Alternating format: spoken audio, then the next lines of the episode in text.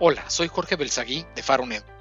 En esta ocasión les presentamos un episodio de nuestro nuevo programa llamado Historias que Inspiran. En esos episodios conocerás emprendedores que han logrado tener éxito en sus proyectos y nos expondrán sus conocimientos, experiencia y recomendaciones. Hoy conocerán a Jochen Killer con el tema Emprendimiento en momentos de crisis, retos y oportunidades. ¿Qué tal Jochen? Bienvenido a Faronet. Cuéntanos tu experiencia y proyectos. Sí, claro que sí. Bueno, primero, antes que nada, pues muchas gracias por la invitación. Es muy, muy interesante para mí compartir todo esto. Eh, bueno, mi nombre es eh, Jochen Killer, soy mexicano, crecí nací en México, pero ya llevo casi 25 años fuera de mi país, principalmente en Alemania. Y pues bueno, en estos 25 años lógicamente he pasado mucho tiempo, mucho tiempo en, en algunos otros países haciendo diferentes proyectos, con, con este, conociendo muchas culturas, eh, tanto a nivel personal como también profesional.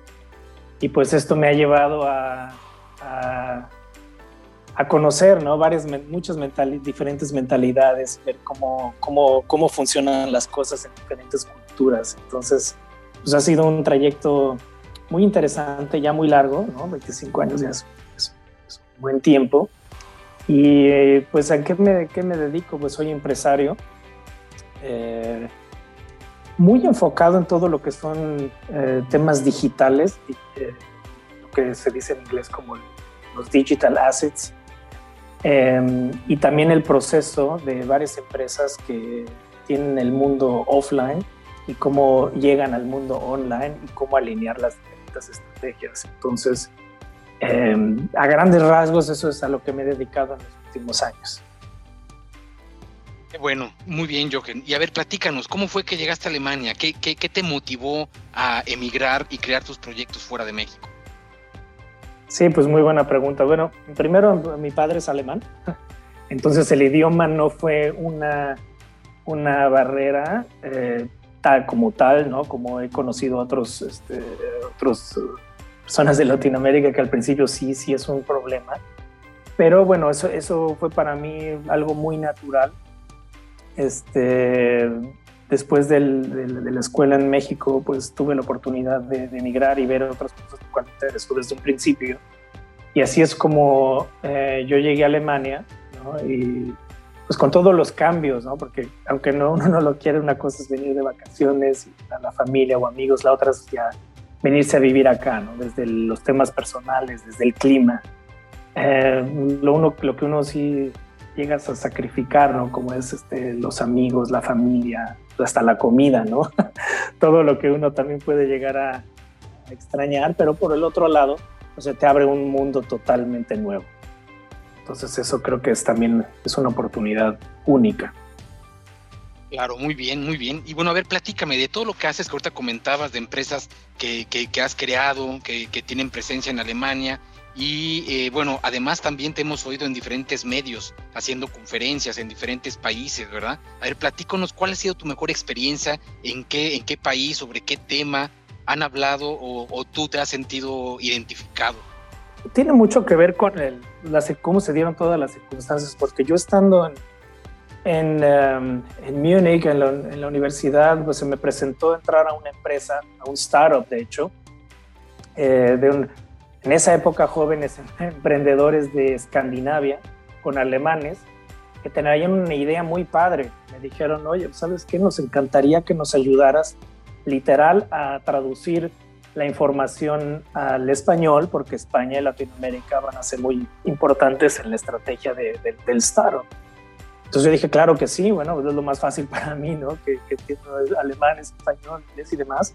Pues lógicamente que, que, les ayuda, aparte que pues siendo joven y, estudiando y demás, pues siempre ganar tu propio dinero era algo que era pues, importantísimo para mí, ¿no? Entonces eh, tuve esa oportunidad y a la hora de traducir todas estas cosas, eh, pues empecé a entender muy bien qué traían planeado. Entonces ¿Qué fue? Fue justamente lo que hablábamos, ¿no? De cómo llegas tú a tener una presencia online, cómo tienes tus dominios, que son las direcciones de Internet, infraestructuras de cómo está eso, Y en esas épocas ya ellos hablaban de la importancia de, los mercados globales y por qué tienes que tener una presencia en línea em, en todos los mercados que sean estratégicos para tu empresa y demás. Entonces yo empecé a entender muy bien eso y pues acabé siendo parte del startup team, del equipo startup de esa empresa.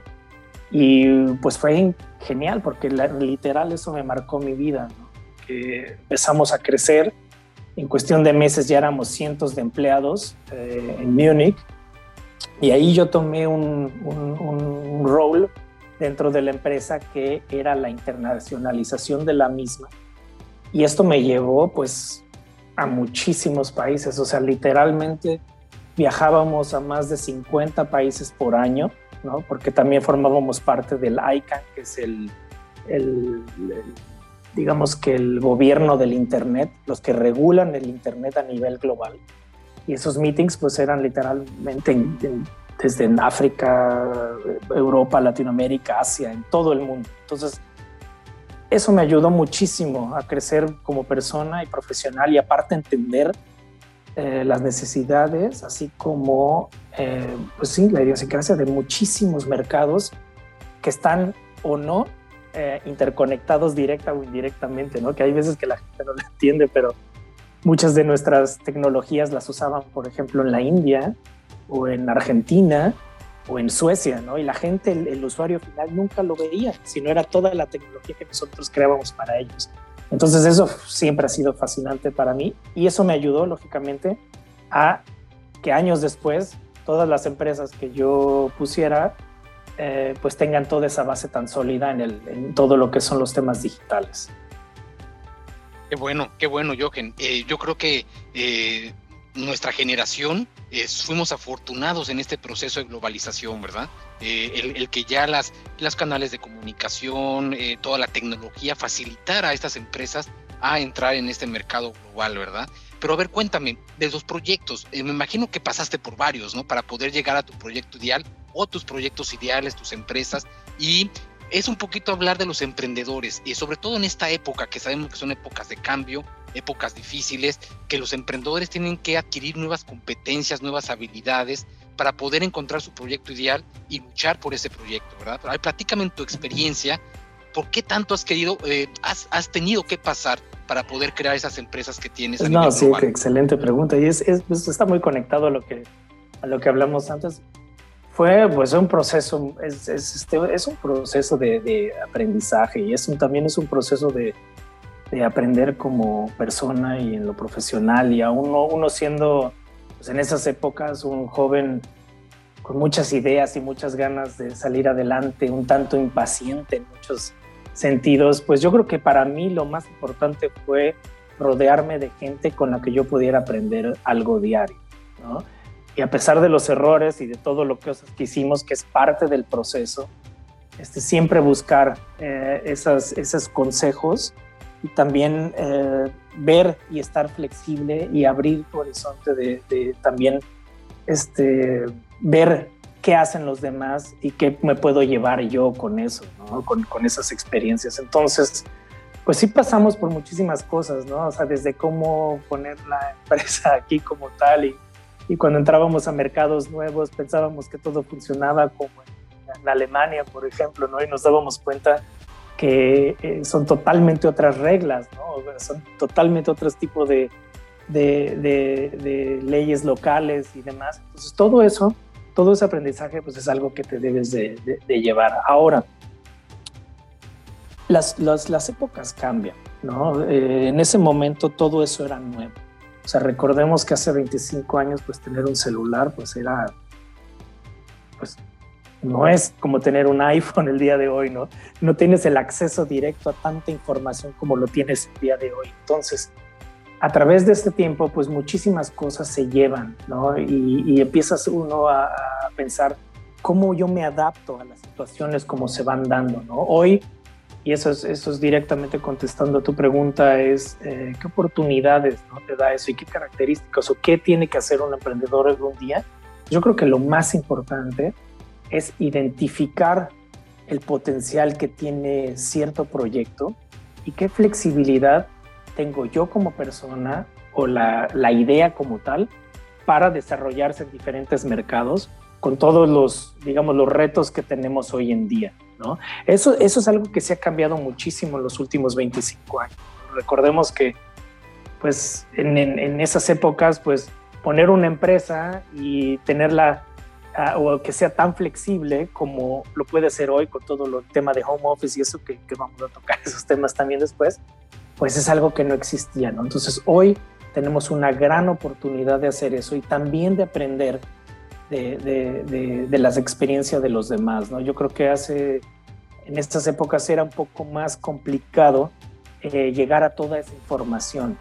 Hoy en día, con una buena educación y con una, una buena orientación, una persona proactiva puede, puede tener al alcance a mucha información tan importante y tan eh, con un valor tan eh, grande que puede hacer que la gente también sea más independiente. Entonces yo creo que ese tipo de, de, situaciones que tiene hoy un joven, pues son muy diferentes a las que teníamos nosotros en esas épocas. ¿no? Claro, totalmente, así es yo. Y bueno, bueno, ya que has tenido mucha eh, y bueno, experiencia y todas las oportunidades en un mercado global, platícanos, ¿qué oportunidades tú ves en un mercado global a donde realmente, eh, por lo menos yo también estoy viendo oportunidades interesantes en cómo se convergen los negocios en un mundo virtual, en un mundo online, con un mundo físico? Platícanos qué oportunidades tú ves para que eh, los emprendedores de ahora también empiecen a detectar esas oportunidades que, que, pueden llevar a proyectos muy interesantes. Sí, mira, totalmente de acuerdo. Y más en, estas, en, esta, en esta época todos sabemos que todos los temas online han crecido mucho. Y un dato muy importante que me, que me interesaría eh, compartir es que a, cambio de, digamos, de mercados más evolucionados, por, decirlo de esta manera, como, como Europa, como Estados Unidos, Canadá y otras, otras regiones, también Australia y demás, donde el tema online digital pues ya, ya lleva años ya lleva años, y por, también por cuestiones de infraestructura, de logística y demás, son mercados que se pudieron adaptar más a todo lo que son los temas digitales online, ¿no? Pero por la cuestión que estamos viviendo en la situación global el último año, en muchas regiones, y esto también incluye Latinoamérica, así como, como, como otras regiones, el proceso que se pensaba tener en 5, 7, 8, hasta en 10 años, en algunas regiones se alcanzó dentro de 10 meses, 10 a 12 meses. Eso fue un avance brutal lo que hemos visto en muchos de estos mercados. ¿Por qué? Pues tal vez no por la flexibilidad de las empresas, sino pues por necesidad de la situación como tal. Entonces em, eh, tuve una, una, una, conferencia hace unas semanas muy interesante donde analizamos estos proyectos y digamos que en, nuestra, en la región de Latinoamérica eh, se ha avanzado tanto donde se pueden ver estas, estos cambios ya hoy día, ¿no? donde es una, un emprendedor que, que, que empieza a ver las oportunidades digitales y lo que se puede hacer dentro de este mundo, pues son, están más cercanas que nunca antes, ¿no? Y eso es algo que lo hemos visto en otros países. O sea, hoy, por ejemplo, es totalmente normal que una empresa alemana o una empresa francesa pues venda sus vinos literal en toda la Unión Europea vía online. No hay ningún tema para hacer eso, ¿no? O cualquier otro tipo de servicios que puedan tener estas empresas. Ahora, lo que yo siempre digo y sugiero es ver y analizar en los diferentes mercados cómo puedo yo desarrollar mi negocio para que la gente lo pueda entender lo más fácil posible.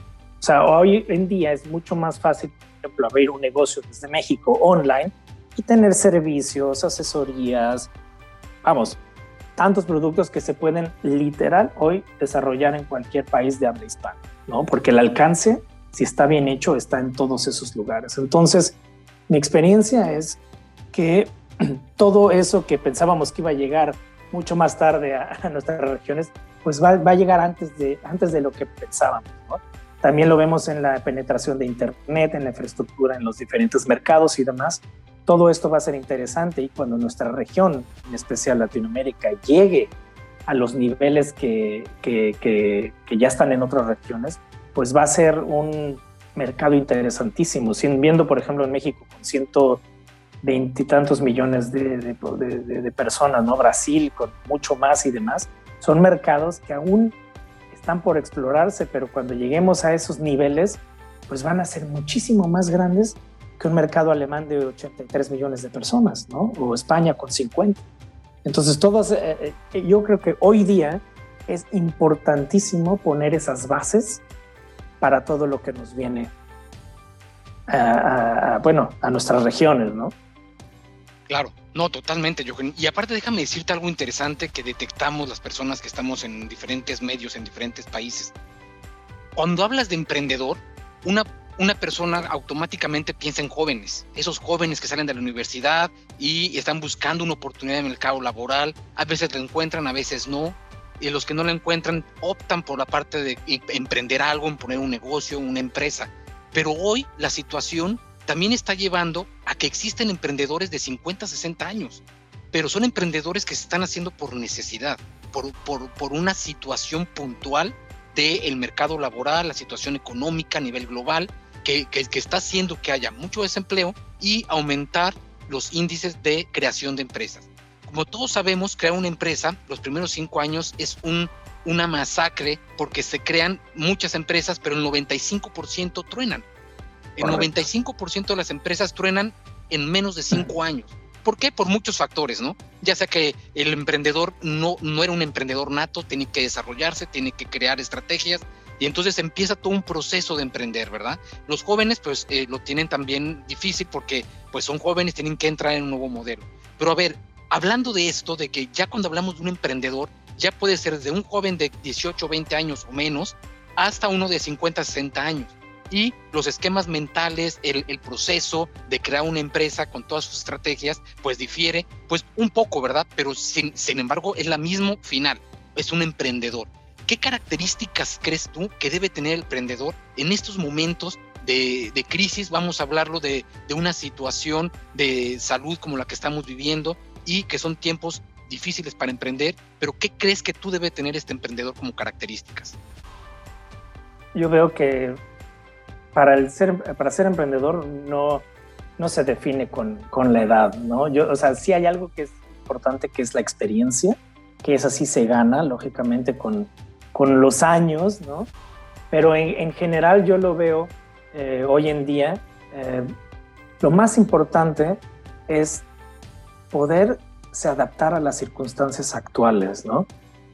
Lo, lo hemos comentado que yo soy totalmente de la opinión que no sobrevive el más fuerte, sino el que tiene la posibilidad de adaptarse a las situaciones este, actuales para sobrevivir, ¿no? En, cualquier aspecto. Entonces, em, yo veo que los, los, este, tanto los jóvenes como, como la gente con más experiencia que has comentado, un poco más grandes de edad y demás, pues por necesidad en estas épocas han, han tenido que ver literal, ¿no? Como, ¿Cómo le hago para salir adelante? ¿no? Entonces, eso, eso es un punto muy, muy, muy clave y el cual nos llevó a crear una nueva empresa eh, que se llama Supersource, eh, que está aquí en Alemania, porque justamente, justamente nosotros lo que hacemos es ayudar a jóvenes que quieran crear su empresa y tener una estrategia digital correcta, pero también a gente que está acostumbrada a tener ciertos tipos de negocios que no necesariamente estaban enfocados a todos los temas digitales, pero que tienen ya muchos años de experiencia teniendo, pues, pues teniendo sus, negocios, cómo crear cosas y demás, pero todo en el mundo. Entonces, nuestra idea principal en esta empresa es justamente alinear estrategias de negocio, de mercado, internacionalización, este, procesos, todo lo que se ha creado en la empresa, cómo, cómo digamos, eh, traduzco ¿no? todo eso y se lleva al mundo online, al 2021, ¿no? ¿Qué tengo que hacer yo como empresa? ¿Qué flexibilidad tengo yo que enseñar en tiempos de pandemia, ¿no?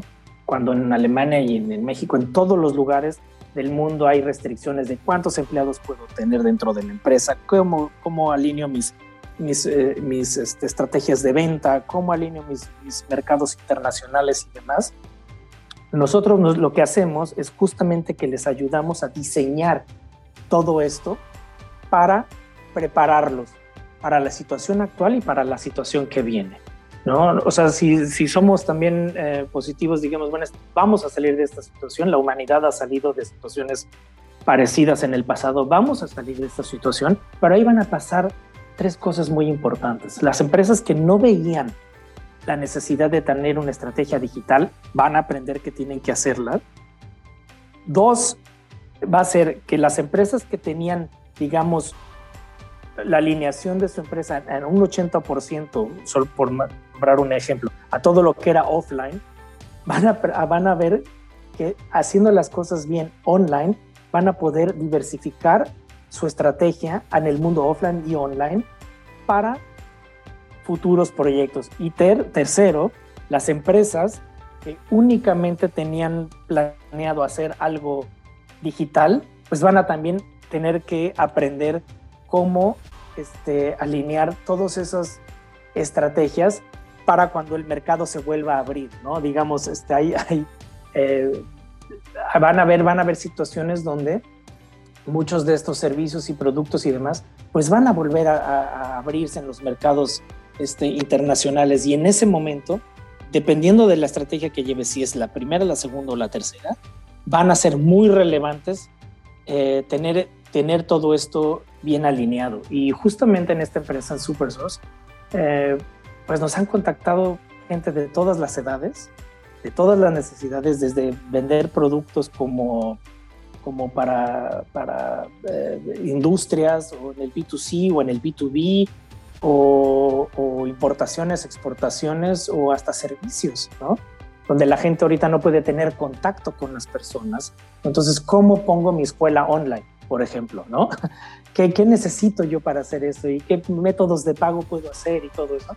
Entonces, literalmente es un, es un, son épocas muy difíciles, de acuerdo, pero si están bien pensadas, también pueden abrir nuevas puertas con nuevas oportunidades. Claro, muy interesante. Y me quedo con una frase que dijiste, que yo creo que esta, esta es, es la frase del momento, ¿verdad? Las empresas o los emprendedores que no tengan la capacidad de adaptarse son las empresas o personas que no van a poder sobrevivir en unas nuevas realidades empresariales o económicas dentro de este nuevo entorno, ¿verdad? Entonces, es, ese, ese punto de adaptación es muy interesante. De hecho, eh, hemos hablado mucho de lo que se llama la flexibilidad estratégica, tanto para empresas como para emprendedores que quieren eh, eh, aventurarse y poner un proyecto, ¿verdad? Entonces, dentro de este nuevo escenario, eh, me gustaría ver si pudiéramos platicar un poco también, porque dentro de todo esto también los gobiernos se tienen que adaptar. O sea, estamos hablando de un México, por ejemplo, o de países de Centroamérica, Latinoamérica, que ya están regulando temas como el home office que estábamos hablando, ¿verdad? Eh, cómo las empresas deben ser flexibles, eh, en qué tanto, ¿no? O sea, yo hablamos del management, el management de los años anteriores era de mucha supervisión, de, estar mucho encima, de, de, estar revisando horarios, etcétera, a un management pues diferente, basado en objetivos, que es más o menos nuestra época, Jochen, donde pues ya estábamos cambiando, cambiando una mentalidad, ¿no? De aquel director, aquel eh, ejerce, el que, el que ejerce el management, a más orientado a objetivos, y ahora vamos a cambiar a un nuevo modelo de management orientado más en la confianza. en que voy a dejar a mi empleado en su casa trabajando en su espacio con horarios flexibles y entonces la supervisión, el, cómo se regula eh, eh, a, través del gobierno este tipo de, trabajo como el home office, ¿verdad? Entonces, dentro de la adaptación, dentro de la flexibilidad, van todas estas regulaciones. Esas son regulaciones por cada país, pero ahora como tú bien dices, si voy a dar un servicio o un producto que va a cruzar fronteras a Europa, con Asia, con América, ¿qué regulaciones va a haber ahora en estas nuevas normalidades, vamos a decirlo así, ¿no? En estas nuevas reglas del juego. Y ahí es donde entra la adaptación. no, totalmente interesante. Y lo que hemos nosotros hablado, hemos hablado con muchas empresas acá en, Europa y también con empresas latinoamericanas que tienen operaciones en Europa, no Estados Unidos o en Asia, es justamente eso, ¿no? Em, tenemos ya proyectos eh, donde vemos qué va a suceder después de la pandemia. Y de hecho, muchas de estas empresas no van a regresar a lo que eran antes. Y eso es algo que se me hace verdaderamente interesante. ¿Por qué? Porque también se ve el valor de la gente, de cómo maneja su tiempo, ¿no? Cuánto tiempo se pasa yendo al trabajo. Si necesita hora y media en la mañana, hora y media en la tarde, eh, pues ya son tres horas que literalmente la gente las puede usar en estar con la familia, en hacer ejercicio, en hacer canto. Dale un poco, dale, dale, darle más valor de vida a la gente, a los empleados, a la gente que está trabajando o tiene el mismo, digamos, la misma meta, ¿no? De, crecer una empresa y que son parte, pues lo de ellos ya se ven como parte de, de, la, de una familia, ¿no? Con un mismo gol. Entonces muchas de estas empresas ya nos han comunicado que no quieren regresar a lo de antes, sino quieren ver, aprender de lo que ha sucedido, ¿no? De la situación como tal. Y también los gobiernos, eh, yo puedo hablar concretamente de los gobiernos en la Unión Europea, también ya están regulando cómo puede crecer este, es, digamos, estos conceptos, ¿no? Que la gente pueda trabajar en remote, ¿no? Como, como dice, ¿qué puede hacer una persona o una empresa que necesita tener presencia de los, de los empleados empresa porque, no sé, trabajan con maquinarias o cosas así? ¿Qué profesiones sí se pueden hacer desde casa o cómo se podrían distribuir, por ejemplo, tres días en oficina, dos días en casa? Hay unas que hasta que han pensado tener eh, los horarios de trabajo que serían literal, o sea, serían de lunes a jueves y el fin de semana empezaría desde el jueves en la tarde, ¿no? Para que la gente viernes, sábado y domingo pueda estar más con la familia, ir a hacer sus hobbies y demás, pero también pueda tener acceso a trabajar algo o algún proyecto si ellos lo, lo deciden desde la casa, ¿no? O estando en, remote. Entonces, es una, es una, es una es algo muy interesante que está sucediendo ahorita entre empresas, gobiernos, las estrategias de cómo manejar a, pues, digamos que a, la gente que está trabajando y cómo estructurarlos estos para que tengan un, al final de cuentas, eh, tengan un nivel de vida más alto, porque se ha, se ha dado cuenta que en muchas de estas cosas hay gente que se adapta muy bien al home office y hay otra gente que no se adapta muy bien esto es un proceso. Como tú dices, a las nuevas generaciones, pues tal vez se les hacería más fácil, pero hay otras que no se les está haciendo tan fácil hacer este, este proceso. Entonces yo creo que se va a llegar a un compromiso en los cuales se van a empezar a hacer este tipo de cambios que van a seguir evolucionando. O sea, no van a, vamos a conocer las empresas como, lo comentaste, ¿no? Como hace 20 o 30 años, y esto va a evolucionar definitivamente. Es más, Hemos hablado ya con startups que les estamos ayudando a hacer sus estrategias digitales, donde no van a tener oficina, no van a tener oficina. O sea, son equipos donde hay un proyecto nuevo, donde al empezar están en 10 países.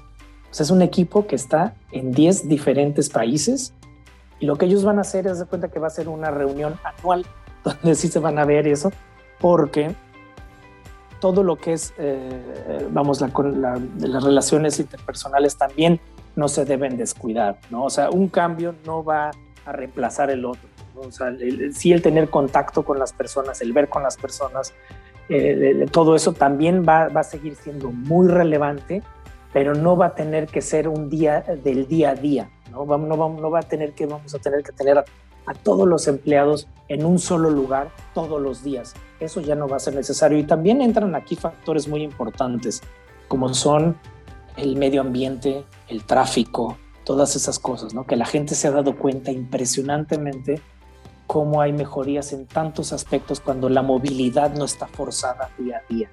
Y eso es algo que los gobiernos locales también se han dado cuenta, que hay muchos beneficios si uno, si uno, si uno lo, lo planea más y le das eh, importancia y también sacas más provecho de todas las posibilidades digitales que tenemos hoy en día. Claro, no, sin duda es un cambio bastante radical eh, desde todos los puntos de vista, como bien dicen los gobiernos, eh, la parte empresarial y la sociedad en general. De hecho, pues en países como México, por ejemplo, que el tráfico es impresionante, la contaminación es también impresionante. Entonces, eh, definitivamente eh, hay gente que trabaja en oficinas en México que hacen dos horas, dos horas y media en el trayecto en las mañanas y dos horas, dos horas y media en las tardes para regresar a su casa. Estamos hablando de cinco horas de personas para poder moverse a sus centros de trabajo. Correcto. Entonces, y esto es muy común. Sí, ¿eh? sí, sí. Entonces, trae muchos beneficios, definitivamente trae muchos beneficios y también desde el punto de vista empresarial es complicado porque las autoridades también tienen que tener esta flexibilidad. O sea, si estamos hablando que van a regular el home office, a donde la empresa tiene obligaciones y tiene responsabilidades y, y- y también derechos, el empleado también, ¿verdad? El Correcto. pagar la luz, el internet, pues las empresas deben de, cor- deben de aportar un dinero a, a- los empleados para poder mejorar su internet. Y, y bueno, todo esto, todo esto, ¿cómo se deduce? ¿Cómo se va a deducir Sí. a, a nivel tributario, verdad? Entonces, hay muchos Ah. retos. ¿Qué dices Ah, al no, pero eh, sí, no, no, no, totalmente interesante porque justamente eso ya sucede aquí. En Alemania eso es, eso es, por ejemplo, si tú trabajas de home office, tú puedes deducir muchos de los, de los eh, costos que esto genera, de los impuestos en general. Esto, por ejemplo, el internet, el- el- el- la energía, la luz, todo eso, se hace proporcional al tiempo que tú estás en el home office y todo eso, y muchas de esas cosas las puedes deducir ya directamente de los impuestos si compras o rentas una propiedad, pues si tú, por ejemplo, tienes un cuarto en el cual lo dedicas en home office, ese cuarto también lo puedes deducir eh, de los costos totales y demás. O sea, esas cosas ya existen. Y las empresas también dan como un bonus, por ejemplo, ¿no? O pagan el internet o dan ciertas cosas para que la gente pueda trabajar, facilitar que la gente pueda trabajar desde la casa. Ahora, una empresa para dar este paso tan importante, tienen que también tener todos los sistemas y tiene que tener todas estas facilidades, las herramientas para que los empleados puedan trabajar y hacer todas sus tareas desde la casa. ¿no? Muchas de las empresas ya se van a enfocar más bien en lo que es eficiencia y resultados, más a, lo que tú comentabas, más que el micromanagement, ¿no? De antes, de que ver si llegó a las 8 y se va a las 5 de la tarde eso en algún momento pues va a quedar como algo como un estaría bien que lo hagas pero es me interesa más que hagas los resultados ¿no? y que estés motivado y que como persona te sientas bien y seas parte de la empresa y del proyecto porque está comprobado que la gente que se siente bien y tiene calidad de vida también va a aportar automáticamente más ¿no? a, a, a, su, a, su, su proyecto y y, y a, las metas que tiene que hacer entonces digamos que, que la mezcla va a ser que los gobiernos eh, sean flexibles y, y vean la, las ventajas que esto tiene, que las empresas les brinden las herramientas necesarias a los empleados para que puedan hacer su trabajo bien y también cambiar un poco la mentalidad de cuáles son las expectativas de las empresas hacia sus empleados. ¿no? Entonces yo creo que es, esas son las, las, tres, digamos, pilares o fundamentos más eh, importantes eh, para las estructuras de las empresas hoy y, y, en el futuro, ¿no? Y no a largo plazo, yo creo que va a venir más pronto de lo que ya creemos. Claro, totalmente. ¿eh? Inclusive ahorita que estábamos hablando de, de, aquellas empresas que ejercen mucho micromanagement, el, el poder, el, el, el, que controlen a los empleados de una manera diferente, vamos a decirlo así, que les funcionó en sus épocas, ¿no? Ya me sí, imagino que el empresario que tiene una empresa que ha sido muy exitosa por décadas, que la inició su abuelo, que él continuó, este, y que las cosas se hacen así, ¿no? A, B, C, D, y no lo cambies al señor, ¿verdad? Entonces, estas empresas son las que tienen que, en esta evolución, como tú bien dices, que se lleguen a la adaptabilidad, que lleven a la flexibilidad. Y entonces aquí es a donde yo en mis pláticas con los jóvenes universitarios es lo que yo les inculco mucho. O sea, que realmente hay una gran oportunidad de trabajo de, o, de, o de emprendedurismo, o sea, que pongan sus empresas en ayudar a estas empresas en la transformación digital. Porque esas empresas que no se adapten y que piensen que todavía tienen que trabajar a como trabajaban en, en, en, en a principios del siglo, pues prácticamente va a ser difícil que esto, esto cambie, ¿verdad? Entonces, yo creo que todo se alinea con lo que comentas en esa transformación digital y en la adaptación, ¿verdad? Sí, totalmente. Es muy importante que vean el, los cambios necesarios. Mira, por el último año, a nivel global, pues muchas empresas se vieron obligadas. Ya no era una opción, ya, ten, ya tenían que. Y en ese momento, como ya no, ya no había una opción de decir, ah, bueno, lo quiero hacer o no, sino simplemente se tiene que hacer porque ya es un, digamos que hasta un tema pues de existencia de la misma empresa, ¿no?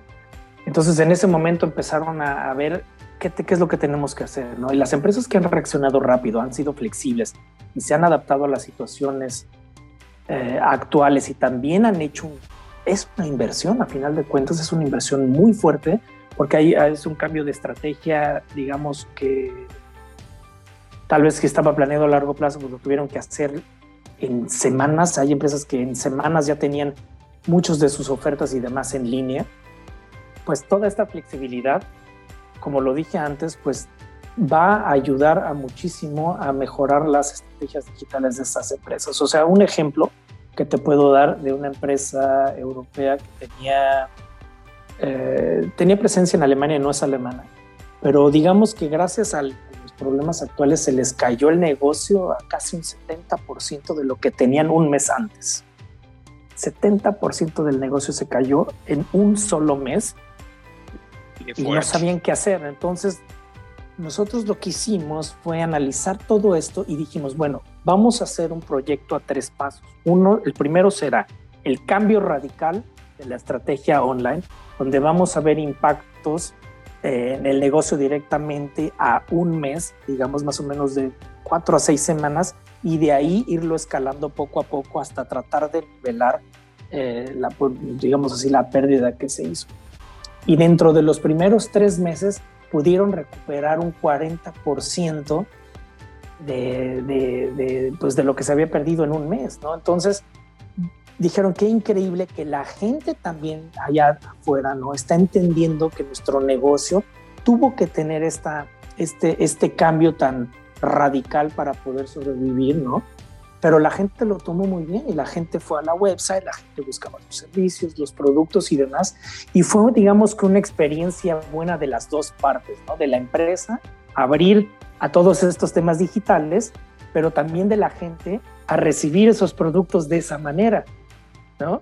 Entonces es una experiencia de los dos lados que al final es buena, eh, eso se va a seguir a futuro también, porque yo no veo por qué las empresas no van a seguir fomentando este tipo de líneas eh, de estrategias digitales cuando se ha visto que hay una aceptación de todos los lados, ¿no? Porque muchas de las preocupaciones eran, sí, pero es que nuestros clientes no conocen esto vía online. Pues lo van a conocer, ¿no?